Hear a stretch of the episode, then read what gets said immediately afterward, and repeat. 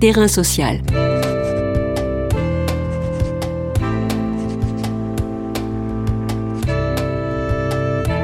Hugues Chevarin. Charlotte Arnal. Charlotte Arnal, activiste de la cause animale, a initié la Marche des animaux en octobre 2019. Elle avait fait une halte par nos studios l'an passé.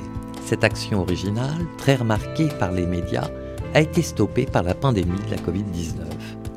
Le 29 janvier dernier, les députés ont adopté en première lecture une proposition de loi visant à renforcer la lutte contre la maltraitance animale, excluant toutefois la chasse, la corrida et l'élevage intensif. Les animaux à qui le droit reconnaît d'être des êtres sensibles doivent-ils être traités à l'égal des humains, comme le souhaitent les animalistes et les antispécistes, et ne pas être sacrifiés à nos appétits carnivores? Les associations de défense des animaux, telles L214, montrant les images des souffrances qu'ils endurent dans les élevages intensifs, les abattoirs et dans bien d'autres pratiques comme la chasse à cour, nous obligent à une nécessaire réflexion. Faits isolés, dérives d'un modèle productiviste, nouvelle sensibilité de l'espèce humaine. Terrain social, aujourd'hui, propose d'interroger une nouvelle manière d'être avec les animaux. Terrain social. Bonjour Charlotte Arnal. Bonjour. Qu'est-ce qui vous a poussé à entreprendre une marche pour les animaux? Alors j'ai entrepris cette marche pour faire évoluer le texte fondateur, donc la Constitution, avec cette idée qu'aujourd'hui les animaux euh, sont quasiment privés de droits. Ils sont considérés comme euh, des biens ou comme une composante de l'environnement, mais ils ne sont pas pris en compte pour eux-mêmes en tant qu'êtres sensibles. Et ça, ça me paraissait très injuste. C'est pour ça que je me suis mise en marche.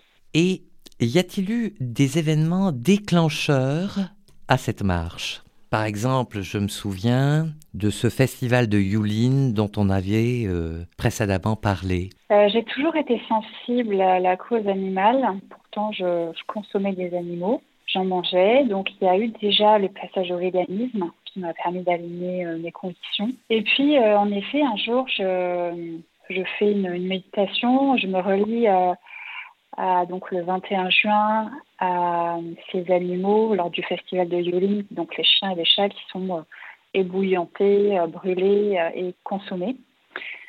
Et euh, à ce moment-là, je me dis, euh, tu peux pas euh, juste être végane, tu peux pas continuer à regarder sans rien faire ce qui se passe euh, dans le monde. Voilà, tu dois aller plus loin. Et là, je fais le serment que je vais dédier euh, le temps qui me reste à la cause animale. Est-ce que votre démarche euh, vient s'ajouter déjà à des, des, des mouvements euh, animalistes, à des, à, des, à des associations qui portent déjà ces, ces questions, ces, cette défense des animaux? J'ai opéré seule. Je me suis évidemment informée, j'ai consolidé des liens, des relations avec toutes les actions existantes. Mais j'avais envie de, de créer en fait ma propre aventure. Euh, j'avais envie de pouvoir avoir un militantisme euh, et un engagement créateur, pas simplement m'ériger contre, ni m'adosser à un projet existant et rentrer dans des cases.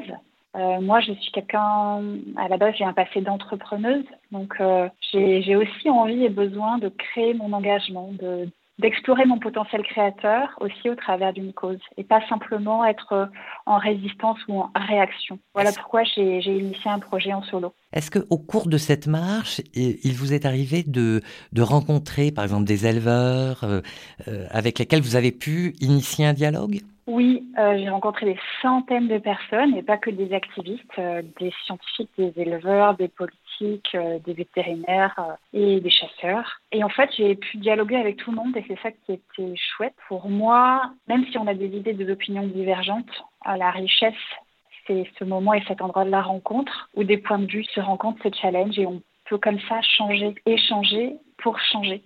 Donc pour moi, c'est la base de la transformation. Il y a juste une, euh, une institution qui n'a pas souhaité me recevoir, mais euh, voilà, sinon j'ai pu dialoguer avec tout le monde. Comment appréciez-vous le contenu de la présente proposition de loi qui a été votée sur le bien-être animal en ce qui concerne les animaux domestiques de cirque et de delphinarium, sachant qu'en sont exclus la chasse, l'élevage intensif, les abattoirs?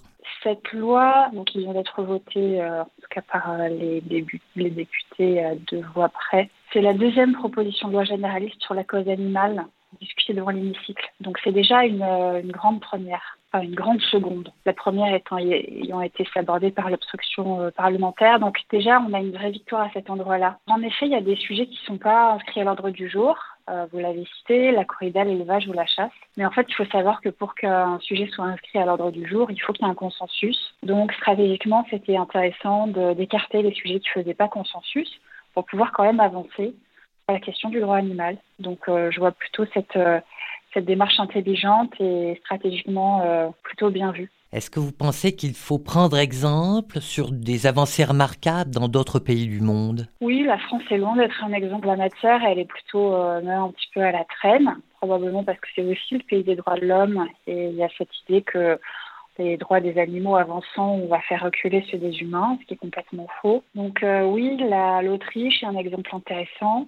Ils ont d'ailleurs euh, inscrit dans leur constitution la reconnaissance de la sensibilité de l'animal les élèves au rang de cohabitants des humains. Donc c'est un exemple très intéressant. L'Allemagne qui a aboli la chasse à cour depuis plusieurs dizaines d'années. On a pas mal de pays européens euh, et même l'Inde par exemple qui a reconnu la personnalité juridique des dauphins. Donc les delphinariums sont interdits déjà depuis quelques années. Oui, il y a beaucoup d'exemples à prendre à l'étranger. Donc que répondez-vous à vos détracteurs dans votre démarche de sensibilisation à la souffrance animale?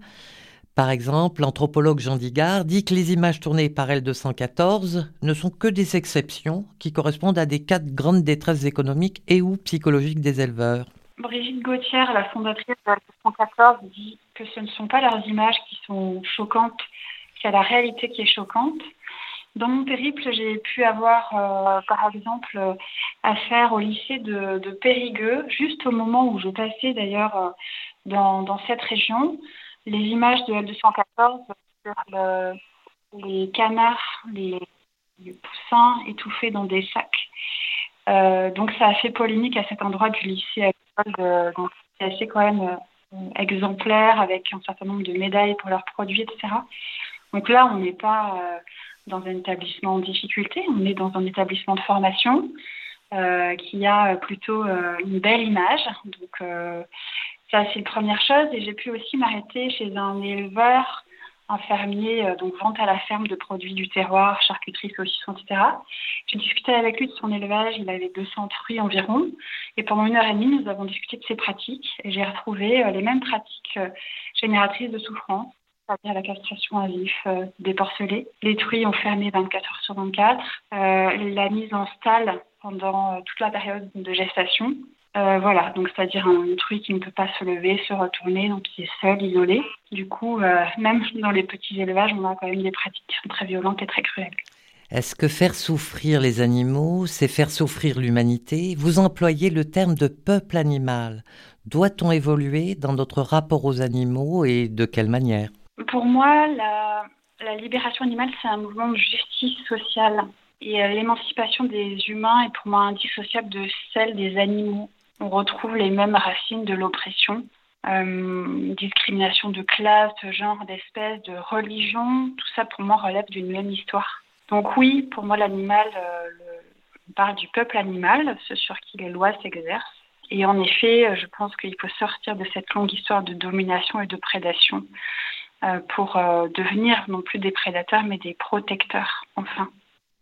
Est-ce que vous pensez que ça passe aussi par une évolution du langage? Je vous propose euh, ce, petit exercice.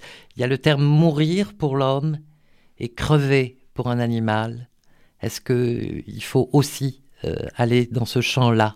Ça, ça fait partie pour moi de la, culture invisible, euh, la culture spéciste hein, qui tend à différencier, à mettre en haut l'humain et en bas agilir l'animal.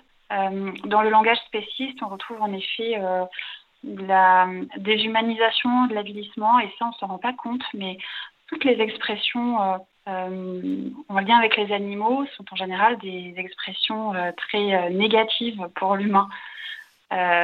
morue, avoir des oursins dans les poches, voilà. En fait, on a énormément d'expressions, un langage bestiaire très avilissant.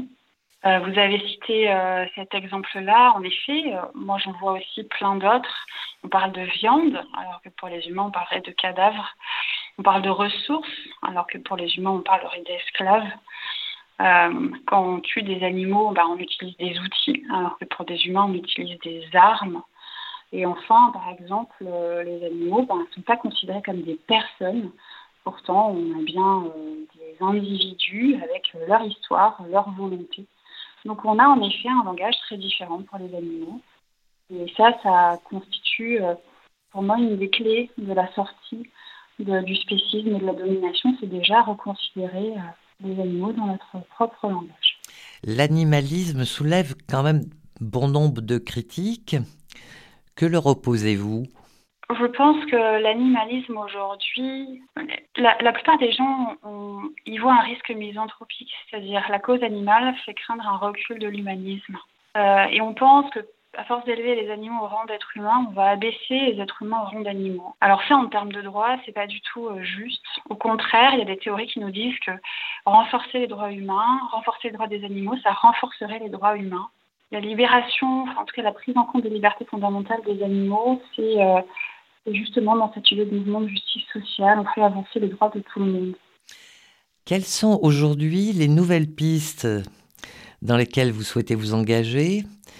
Et une question évidemment qui me paraît être euh, importante, c'est reprendrez-vous la marche interrompue euh, à cause de la pandémie de Covid-19 alors, euh, ben, en tout cas, pas dans ce contexte de pandémie, puisqu'elle pourrait être stoppée à tout moment. Donc, pour l'instant, j'ai mis la marche de côté. Je continue à, faire du lobbying pour la question constitutionnelle au sein d'une association qui s'appelle Convergence animale politique, dont la mission est justement de politiser la cause animale. Et mes projets, eh c'est de continuer à œuvrer, mais plutôt en tant que journaliste sur la question, à travers d'articles, de livres ou de documentaires. Et je m'intéresse plus particulièrement, non pas à la question spéciste ou animaliste, mais plutôt à la question du sentientisme. Le sentientisme, c'est une philosophie éthique assez récente, selon laquelle la considération morale doit être basée sur la sentience, c'est-à-dire la capacité à ressentir. Voilà, je trouve que c'est euh, une belle manière d'aborder les choses de manière positive et non pas s'ériger contre un système. Donc voilà, je continue euh, mon petit bout de chemin autrement. Merci Charlotte Arnal. Je rappelle que vous avez initié la marche des animaux et que votre engagement pour cette cause se poursuit dans le mouvement Convergence Animaux Politiques. Terrain social.